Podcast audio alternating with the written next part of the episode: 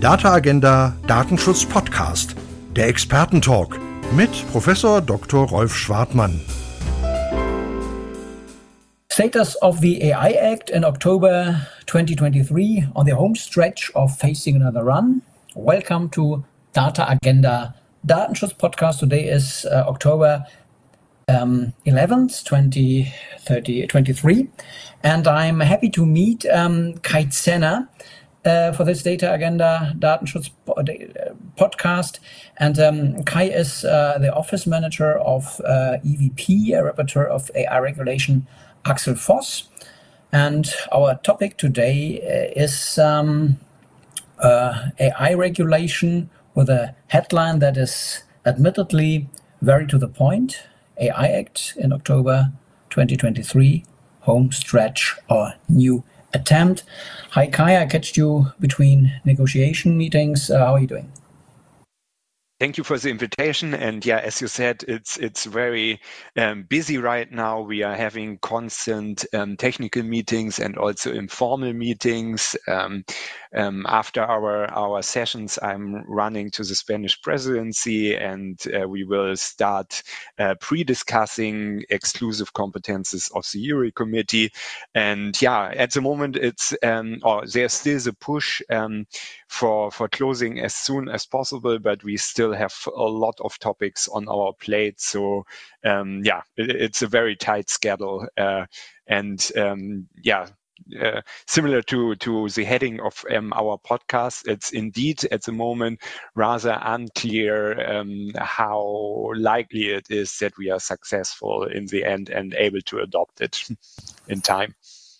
Okay, uh, so um, what do you think? Uh, um, when do you know more? Uh, in maybe in November or something like that. Uh, that yeah. Uh, um, the AI Act um, will, um, yeah, uh, happen this year, or um, what do you think? Yeah, probably. So the last chance um, for a political agreement uh, this year is very likely the 6th of December.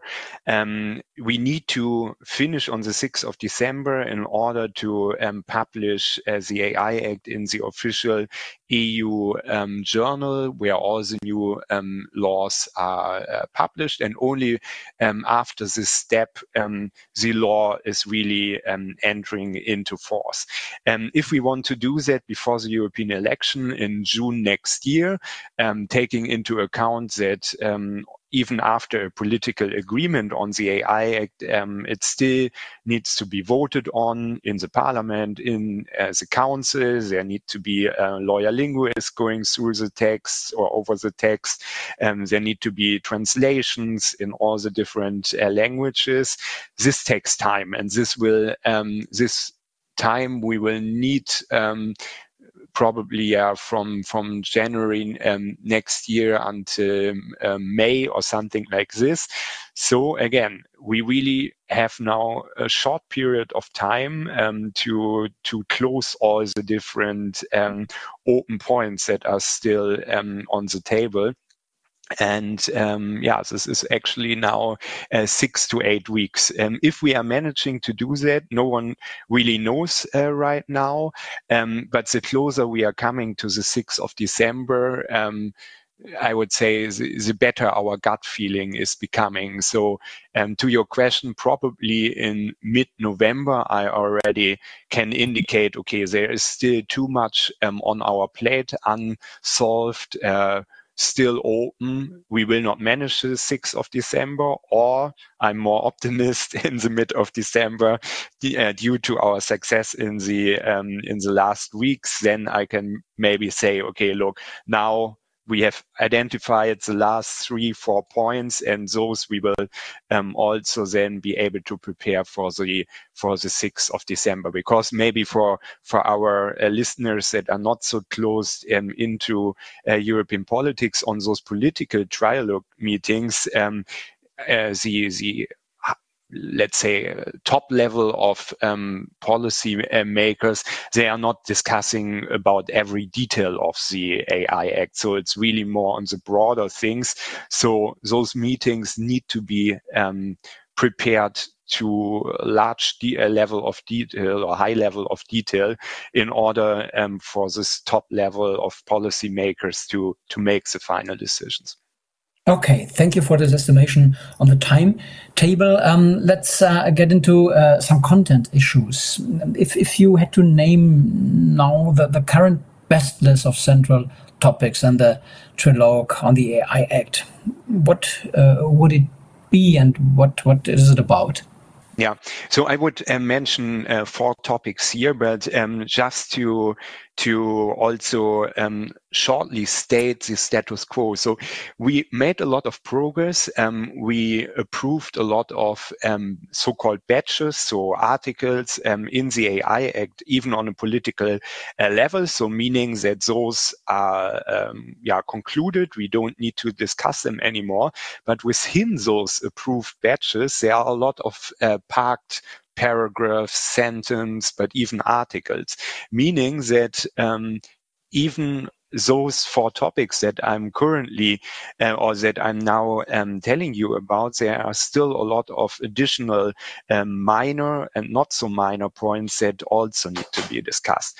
From the four let's say big things that are still um, on the plate um, i need to mention at first the prohibitions Article 5. So what kind of AI systems um, we do not want to see in the European Union in the future? For example, social scoring, uh, for example, facial recognition, and so on and so on, where we have this problem that um, member states and there especially law enforcement authorities would like to use AI technologies to uh, yeah catch the bad guys, to prevent um, terrorist attacks, and so on and so on.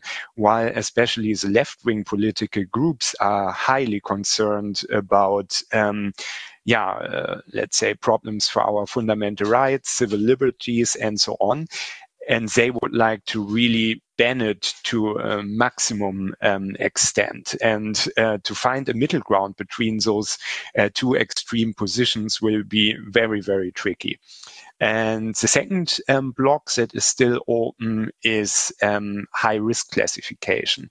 So in this risk pyramid, I was just talking about the first layer, the prohibitions, and now the second layer would be high risk AI systems. And there um, again, we similar to the prohibitions, it really matters what the details are saying. It matters, uh, for example, um, what exactly should be uh, should be classified as high risk in the employment sector. Is it um, already if an AI system is just uh, preparing um, um, let's say applications for a new job and then let the human being make the final decision which person that applied for a job uh, gets a job in the end or is it already or is it only high risk if uh, this whole process would be fully automated and the AI system also takes the final decision um, what should be those high risk use cases. All those points are currently um, being discussed, and it's um, also very much open where we will land in the end. The third block is um, governance. Um, how much should be centralized in, in the end? How powerful should be the European Commission and the new um, EU office? Um, how much power they should have in enforcing um, the AI Act, meaning that member states, national competent authorities would also lose certain parts of their sovereignty. Um, again, a very tricky uh, topic because as you can imagine, member states do not like to transfer their national power towards the European Union. But based on our um, our um, experience with the GDPR enforcement, where, for example, in member states like Ireland or Luxembourg, there were problems to enforce um, the GDPR. Maybe it's necessary. Again, a very tricky tricky issue um, on our table because I would say there are valid points on, on both sides. And the fourth point, um, which is currently rather tricky, and where we actually do not really know yet where in which direction we will head is uh, foundation model general purpose ai systems and the whole question of ai value chain.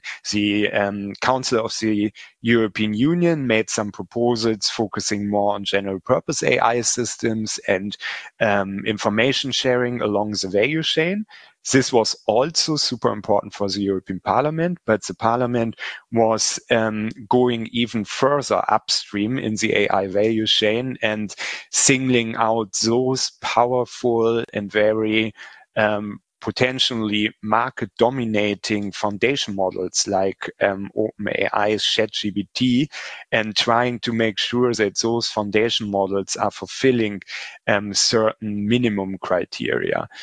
Again, where we land in our final um, text is currently really, really unclear. It will be highly likely a mix of both. Um, but um, yeah, uh, we I would say there are so many different opinions on uh, this topic uh, specifically that everyone is a little bit lost uh, uh how to regulate it best. Those four points, I would say, are the most crucial ones at the moment.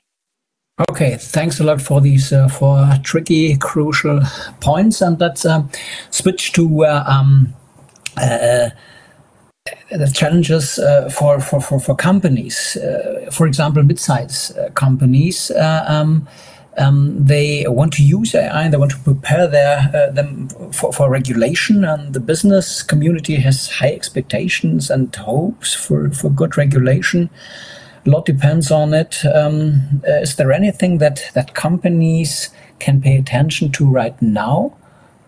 You could say. Yeah.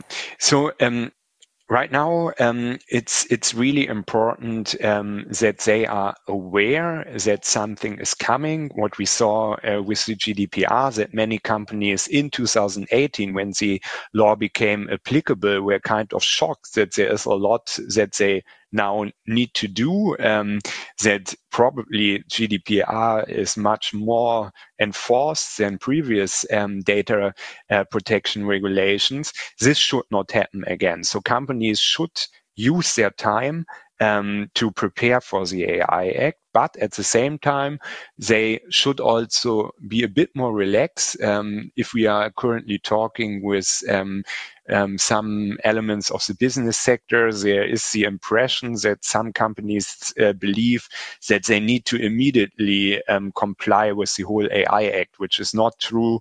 There are transition periods. Again, we don't even know if we are concluding the AI Act in the next month. So companies do have some um, years, um, two, maybe two and a half years to prepare. But again, Uh, learning from the GDPR experience, they should really use uh, those two and a half years wisely and um, prepare in time and start their preparation now. How to do that? Well, I would say it's it's rather simple, or um, there are only a few points where they should um, fully engage right now, and this is first of all harmonized standards. Um, the AI Act is heavily based on um, technical harmonized standards that are developed by CEN-CENELEC, the European standardization um, organizations. And um, those harmonized standards will have a huge effect based on Article 40 of the AI Act, which is giving companies um, a presumption of conformity, meaning that a company that is developing their AI system um, based on this harmonized standards, taking it fully into account, is automatically seen as fully compliant with the AI Act, making compliance rather easy compared to the GDPR, where this part was missing, which means that it's very tricky for companies to prove that they are fully compliant. But this also means that those standards really need to be on point. They need to be excellent. They need to be um, very comprehensive and so on. If now um, European companies and especially smaller um, companies do allow that standardization is dominated by big corporations, especially by big US or Chinese corporations, important points from a uh, European perspective are maybe not um, mirrored by those harmonized standards, which would have a very negative effect um, for our companies. So again, this point super important uh, for all uh, the business sector uh, right now to please engage with um, standardization processes. In Germany, it would be DIN. Even the UK is still in CEN-CENELEC. So if you are a UK company, you can go to BSI, but all member states have a national standardization body. Please engage here, at least go to the trade associations like in Germany, BDI or Bitkom or ZVEI or whoever, because uh, at least the trade associations should transfer your points in the standardization bodies.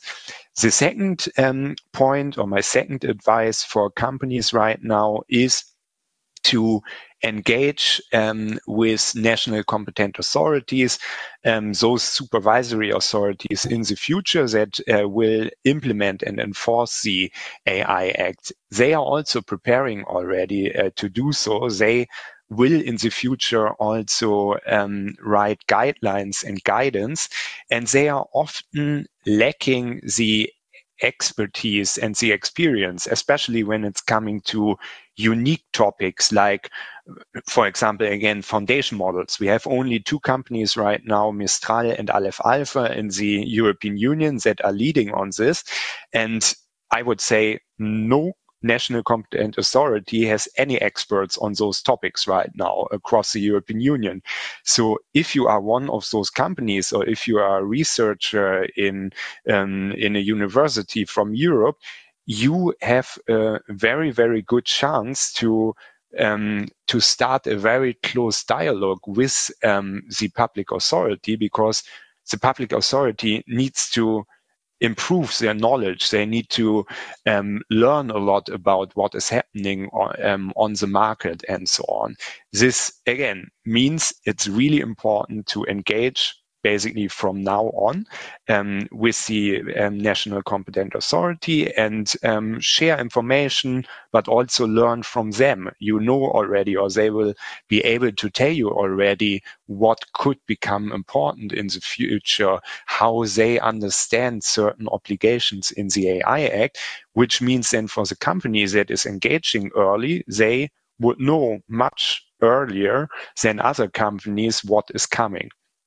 So it's really a dialogue, and both sides um, can learn um, a lot about it.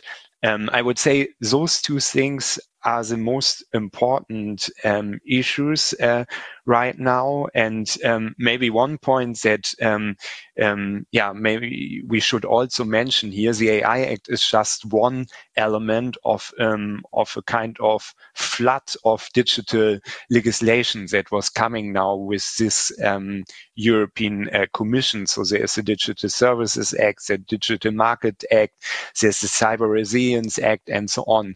Um, unfortunately, companies need to um, deal with all those laws and all those laws are interconnected. They are overlapping. They are having some synergies and so on and so on. So companies really need to invest in compliance, but also in better understanding of legal challenges, of legal responsibilities and not have one person that is only working on the AI Act and another person who is only working on, I don't know, cybersecurity. It's all interconnected nowadays. So also internally, companies, I think, should make sure that European digital policies, national digital policies, international standards or other things that are important for your business are being seen by the same people that in your company, the compliance department is um, very closely um, connected with the policy department and so on, because even a big company like Siemens will only be able to um, stay compliant with the existing law if all the different elements within the company are working together. Okay, thank you. Kai, for this uh, um, point of view to the uh, challenges for, for, for companies. Well, um, this was a um, brief uh, interview, three questions, three answers. thank you very much, uh, dear Kai, for uh, your precious time and uh, the valuable insights. Um, you have to hurry to an informal meeting with some Spanish colleagues. And um, so um, I once again say thank you very much for your time and uh, um, thank uh, to all thanks to all listeners uh, and hear you the next time in the Data Agenda podcast. Goodbye. Das war der Data Agenda Datenschutz Podcast, der Expertentalk mit Professor Dr. Rolf Schwartmann.